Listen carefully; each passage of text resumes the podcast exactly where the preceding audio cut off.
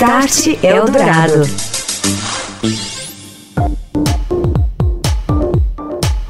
Olá, boa noite. Espaço aberto para a tecnologia, transformação digital e também seus impactos na sociedade no nosso dia a dia. Começa agora aqui no 107,3 da Rádio dos Melhores Ouvintes, mais um Start Eldorado.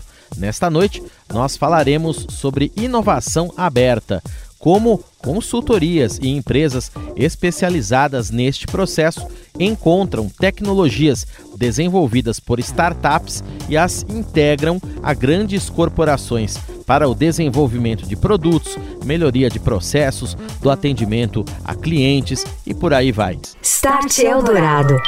Hoje aqui no Start Eldorado, nosso tema é a inovação. Vamos te contar um pouco das experiências de empresas que fazem diagnósticos para entender problemas reais de grandes companhias, com um olhar apurado encontrar soluções para eles no mundo das startups, prototipar essas soluções, validar as tecnologias e oferecê-las como produtos, soluções para outras empresas, outras corporações.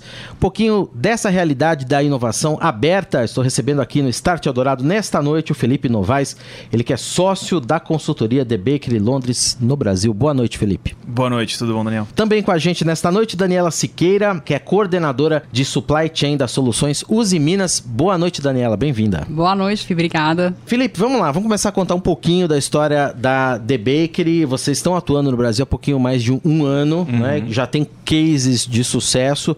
Conta para o ouvinte que não está tão acostumado com esse termo da inovação aberta.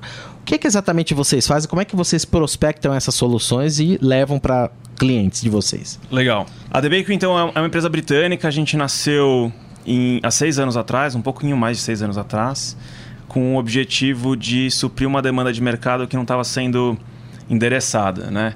É, existem aceleradoras de startups, né? existem com, grandes consultorias e consultorias menores focadas em tecnologia, etc.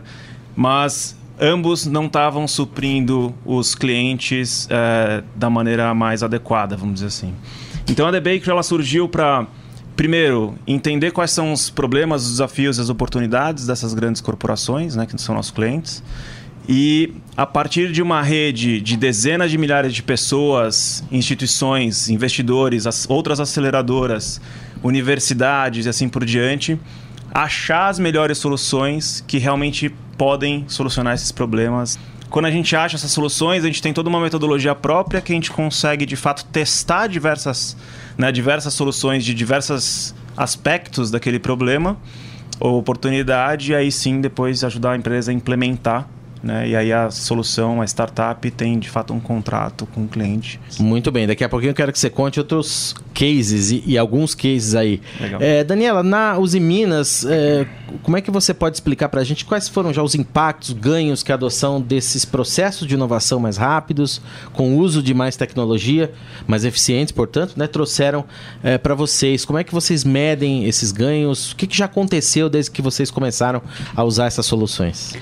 Bom, a Soluções de Minas está trilhando esse caminho de busca, né, de adoção de novos processos de inovação. A gente começou nesse caminho em 2017, é, seja para focar produtos, processos, modelos de negócio.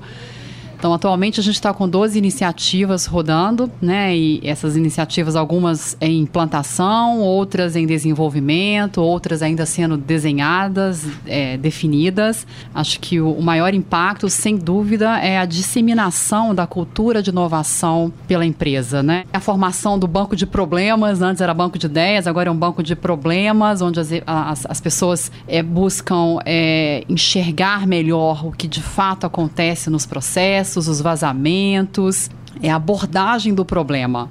É você olhar para o problema, dividir o problema em partes e ir buscando solução para essas partes menores. Felipe, muitas oportunidades aqui, né? Como a, a, Daniela está falando, né? Enfim, é, o que, que você pode mais contar para a gente, então, de experiência de vocês que já deram certo à, à luz dessa inovação?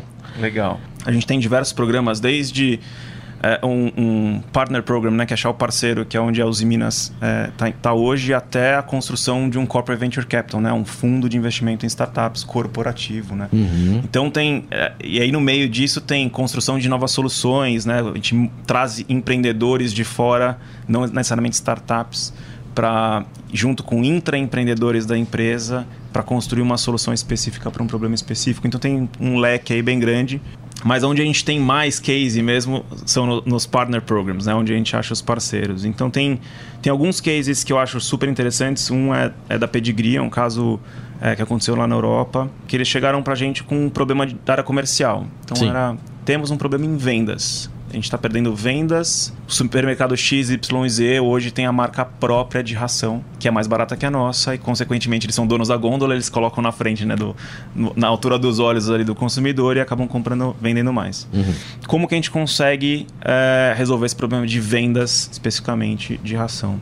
E aí a gente foi entender por que, que a ração da Pedigree era melhor do que a do concorrente. Porque eles têm 150 anos de estudo, história, patentes né, em, em saúde e alimentação animal. Então como que você consegue transmitir a sua proposta de valor sem perder a sua propriedade intelectual? E aí a gente achou um, um empreendedor na Europa que faz ursinho de pelúcia com sensores para crianças hospitalizadas. Falou assim, o que, que uma coisa tem a ver com a outra, né? O empreendedor ali ele tinha uma ferramenta que coletava dados em crianças. Assim que tivesse uma anomalia, então vamos dizer que aquela criança está com febre, o ursinho de pelúcia manda uma, no uma notificação para o celular da enfermeira de plantão, médico de plantão e eventualmente a família, dependendo de onde que aquela criança estivesse. Sim.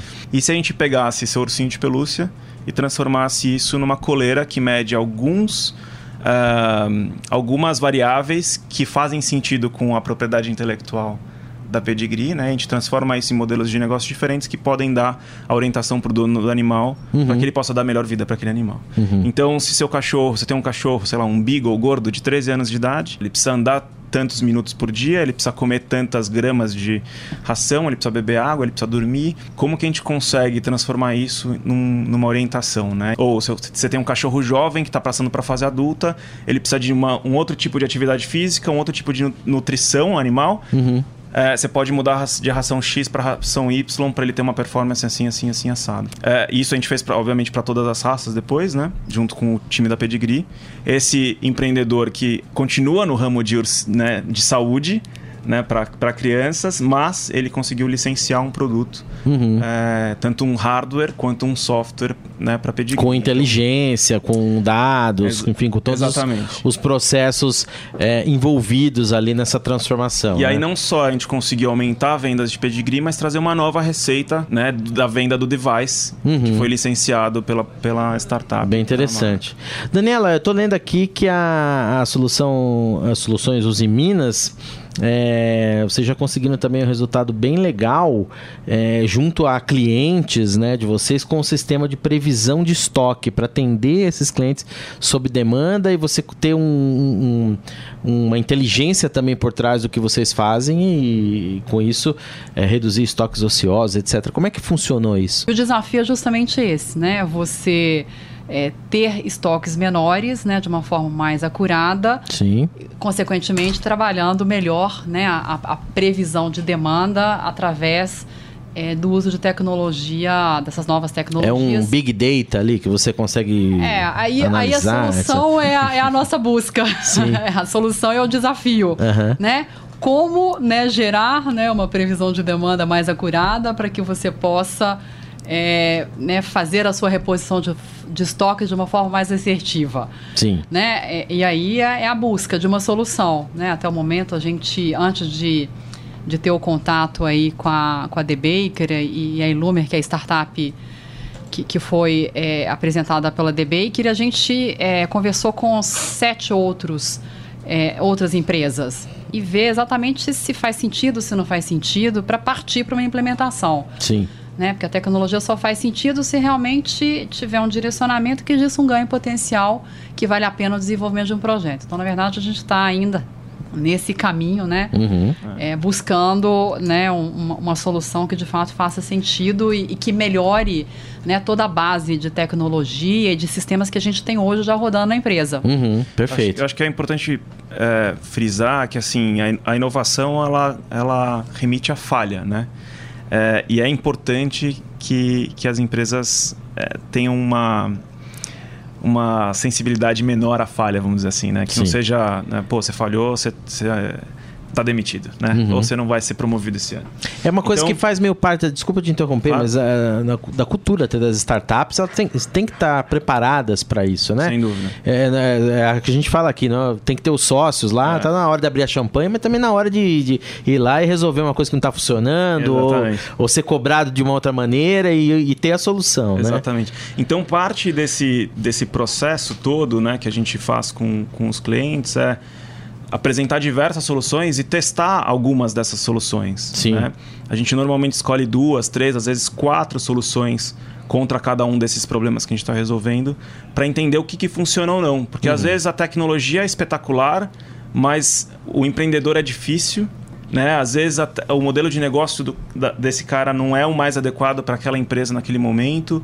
Então tem uma série de variáveis que influenciam nesse relacionamento. Sim. Então é, é meio quase que uma que um venture capital, né, que um, que um fundo de investimento do- que, que usa a, tec- a técnica de spray and pay, né, você não aposta todo o seu dinheiro em uma startup, né, um investimento único. Você pega aquele dinheiro e você, você divide em, em várias, faz várias pequenas apostas, né? Então a gente parte do nosso processo é isso, fazer várias pequenas apostas, entender o que, que funciona, o que, que não funciona, né? E aí obviamente que a gente precisa dar uma contraparte dentro do cliente para rodar esses testes, né? garantir que a gente tem os dados corretos, que Sim. o empreendedor tem os dados corretos, depois avaliar se o resultado dessa, desse teste foi bem sucedido ou não, se pode ser melhorado ou não, né? Então a gente, a gente nem usa mais a palavra teste, nem prova de conceito, eh, nem nenhuma outra palavra que, a- que as pessoas normalmente utilizam em gerenciamento de projetos. Hoje a gente, em inglês, eh, a gente usa smallest first step. Então é o menor passo possível para validar uma hipótese. Né? Então a gente faz esse estudo de qual que é o menor passo, né? qual é a hipótese que a gente pode eh, testar aqui para entender se aquela solução funciona ou não. Estamos de volta. Nesta noite, o tema é inovação aberta aqui no Start Eldorado. Eu estou com o Felipe Novaes aqui no estúdio, ele que é sócio da consultoria The Bakery no Brasil, e também com a Daniela Siqueira, coordenadora de supply chain das soluções Uzi Minas.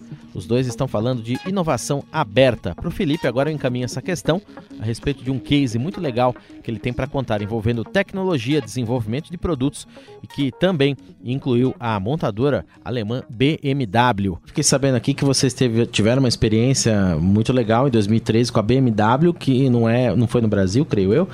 Queria até que você explicasse melhor pra gente, mas é uma campanha que vocês fizeram usando tecnologia, né?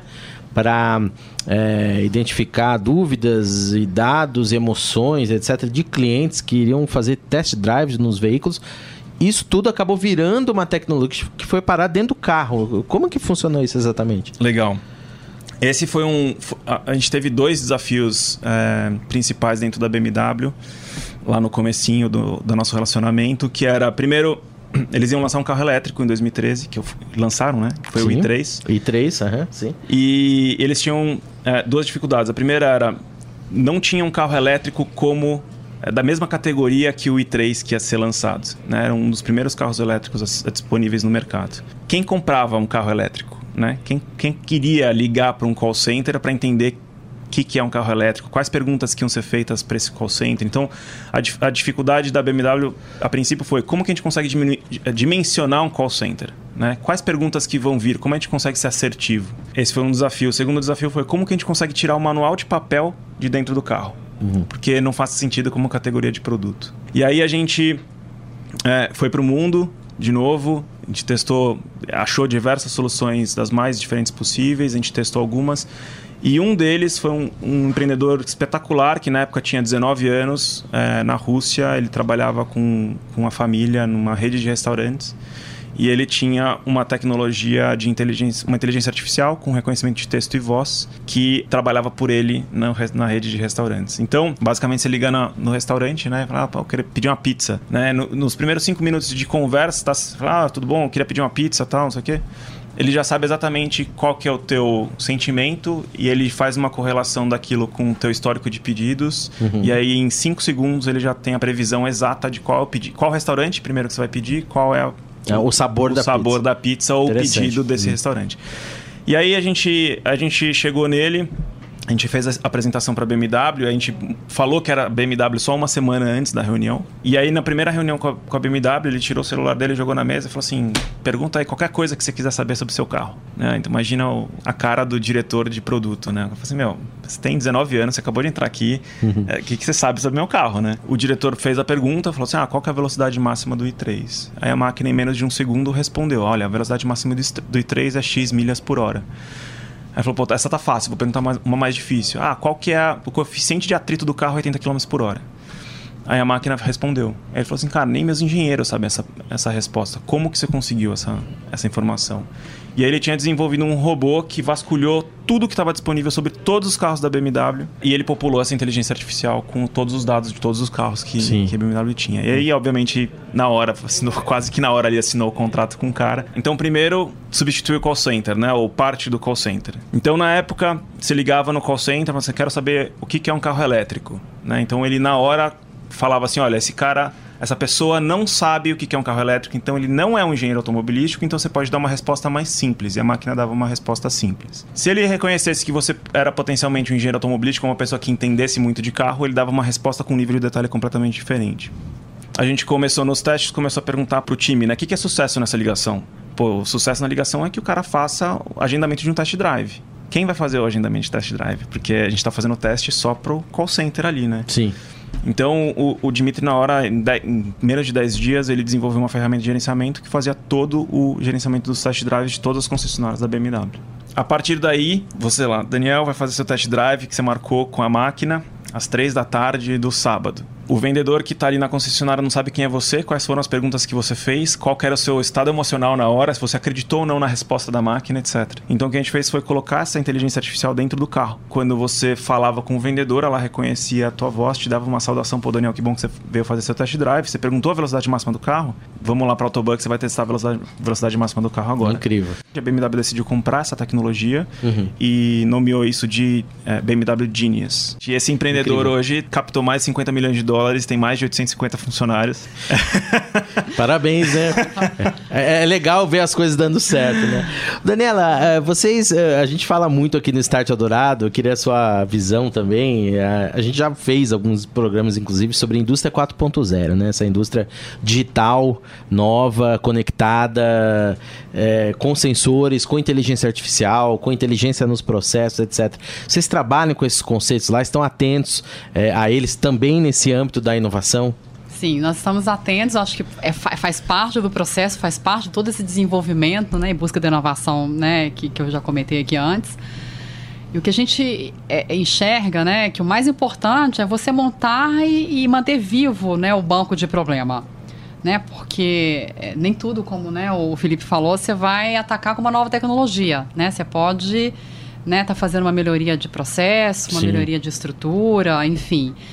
Mas a partir do momento que você tem né, mapeado os problemas, né, e você vai buscando as soluções, né, rodando a metodologia em busca de, de, de soluções, você vai vendo o que de fato faz sentido, que, o que tecnologia faz sentido para determinado problema que você tem, né, e pelo teste, né, que que é o prototipário, testar rápido, ver se realmente o teste traz né, algum potencial de ganho que faça sentido a adoção de nova tecnologia. Uhum. Então, é, faz super sentido. Hoje a gente está avaliando inteligência artificial para previsão de demanda, nós estamos avaliando RFID para rastreabilidade, estamos avaliando aí analytics né, para é, inspeção de produto, é, a, o blockchain para gestão de cadeias, então, ou seja, é, tudo aquilo, né, as oportunidades que, né, que, que, que hoje a gente tem disponível de novas tecnologias, realmente buscando fazer experimentações e testes e avaliar se faz sentido ou se não faz sentido. E é um processo que não para, como você disse, É um processo né? contínuo e uhum. você roda de uma forma contínua, então... E é muito importante, é, e a gente bate muito nisso em todos os nossos programas, e aonde a gente for a gente fala disso, ideia surge uma, pelo menos por segundo, né? É, mas problemas são os problemas que estão ali todo dia martelando quem está ali dentro da empresa. Uhum. Né? Nascem todos os anos 100 milhões de novas empresas. Né? 100 milhões de novas soluções estão nascendo todos os anos. Então, um, um, dos nossos mantras é alguém em algum lugar do Tem mundo a sua solução. já resolveu o seu problema. Dá para dizer isso? Bom, até hoje essa hipótese é verdadeira. É verdadeira. Curiosidade, só pra gente concluir, quer dizer, eu tenho uma startup, como é que eu me integro essa cadeia, essa rede? Como que é esse contato? Vocês buscam de que maneira? Tá. A gente nutre essa rede de contatos, que hoje são dezenas de milhares de. A gente chama de nós, né? De maneiras diferentes. Né? A gente tem é, empreendedores, a gente tem fundos, a gente tem, enfim, outras instituições. Uhum. E a uhum. gente vai usando essa rede de maneiras diferentes. Para uma startup entrar em contato com a gente, pô, felipe.thebakery.com ou LinkedIn, ou seja como for, ou entra no nosso site thebakery.com e coloca lá, sou uma startup, tenho interesse, tá aqui, tá tenho aqui tal coisa, tal produto. É, mas o, o que é importante dizer é que a gente nunca vai trazer uma solução pronta sem a gente ter um problema para resolver. Sim. Né? Então é, é, é, meio que é o, o inverso o funil. Então a gente primeiro acha o problema e aí a partir daí a gente entende tudo que a gente tem mapeado e tudo que a nossa rede também vai trazer. Porque Sim. A gente também com uma inteligência aí por trás. Exatamente, exatamente. Legal. Muito bem. Já ficam os dois convidados para uma próxima aqui. A gente retomar esse papo, tá muito legal. Poderíamos falar horas aqui a respeito da inovação. Felipe Novaes, sócio da consultoria The Bakery Londres, no Brasil. Obrigado, Felipe. Boa noite para você. Boa noite. Valeu. Até uma próxima. Daniela Siqueira, coordenadora de supply chain das soluções Uzi Minas. Obrigado, Daniela, pela presença nessa noite aqui. Um beijo para você. Até a Obrigada, próxima também. Obrigada. Boa noite. Valeu. Boa noite. Start Eldorado. Transformação digital chegando ao mundo do fast food, um passo a mais nesta direção. O McDonald's acaba de anunciar a aquisição da Dynamic Yield, startup israelense de inteligência e personalização para negócios. As fontes que confirmaram esta transação disseram ao The Wall Street Journal que o valor da compra foi de mais de 300 milhões de dólares, a maior aquisição da rede de fast food em 20 anos.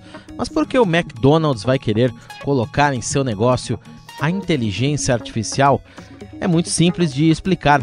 A Dynamic Yield usa algoritmos de inteligência artificial e machine learning para ajudar empresas a personalizar as experiências de consumidores de acordo com padrões de comportamento. Segundo o anúncio feito alguns dias depois pelo McDonald's, a startup vai implementar tecnologia de inteligência artificial em displays de menu nos drive-thru das lanchonetes e em pontos de contato com experiências digitais, como o aplicativo móvel do McDonald's, quiosques de autoatendimento também. Com a ajuda da Dynamic Yield, o McDonald's poderá, por exemplo, adaptar sugestões e recomendar itens de seu cardápio com base na hora do dia, clima, tráfego e também no que o cliente já escolheu em pedidos anteriores. Na última sexta-feira, uma unicórnio, a Lyft, unicórnio, lembrando, são empresas sem ações negociadas em bolsas que valem mais de um bilhão de dólares. Lyft, que é concorrente da Uber, abriu seu capital na Nasdaq, a bolsa eletrônica dos Estados Unidos. Uma oferta pública inicial, ou IPO, que, segundo analistas, abre caminho para outras unicórnios lançarem papéis na bolsa. A empresa, na primeira rodada de negociações, conseguiu o valor de mais de 78 dólares por ação e fechou o dia com custo e fechou o dia com valor avaliado em mais de 22 bilhões de dólares. A TIM assinou na última segunda-feira, anteontem, parceria com a operadora de satélite Dilat para o fornecimento de capacidade de rede 4G da operadora em áreas carentes de infraestrutura. O acordo prevê a implementação de mais de mil estações de internet dados por satélite para complementar a cobertura da rede móvel 4G da TIM, em especial no campo, rodovias e pequenas cidades. De olho no mercado da internet das coisas no agronegócio, uma das áreas mais promissoras para estas iniciativas. E este foi mais um Start Eldorado aqui na Rádio dos Melhores Ouvintes, nossa edição de número 57, que fica disponível em radioeldorado.com.br como podcast e também é publicada todos os sábados no canal do Estadão Notícias nos principais serviços de streaming, lá no Deezer, no Spotify, no Google Podcasts e no iTunes. Eu sou o Daniel Gonzalez e este é o único programa de rádio no Brasil a discutir os grandes temas da transformação digital na sociedade. O Start Eldorado, que sempre em versão inédita, é apresentado às 10 horas da noite, 22 horas todas as quartas-feiras, aqui na Rádio dos Melhores Ouvintes. Você ouviu Start Eldorado.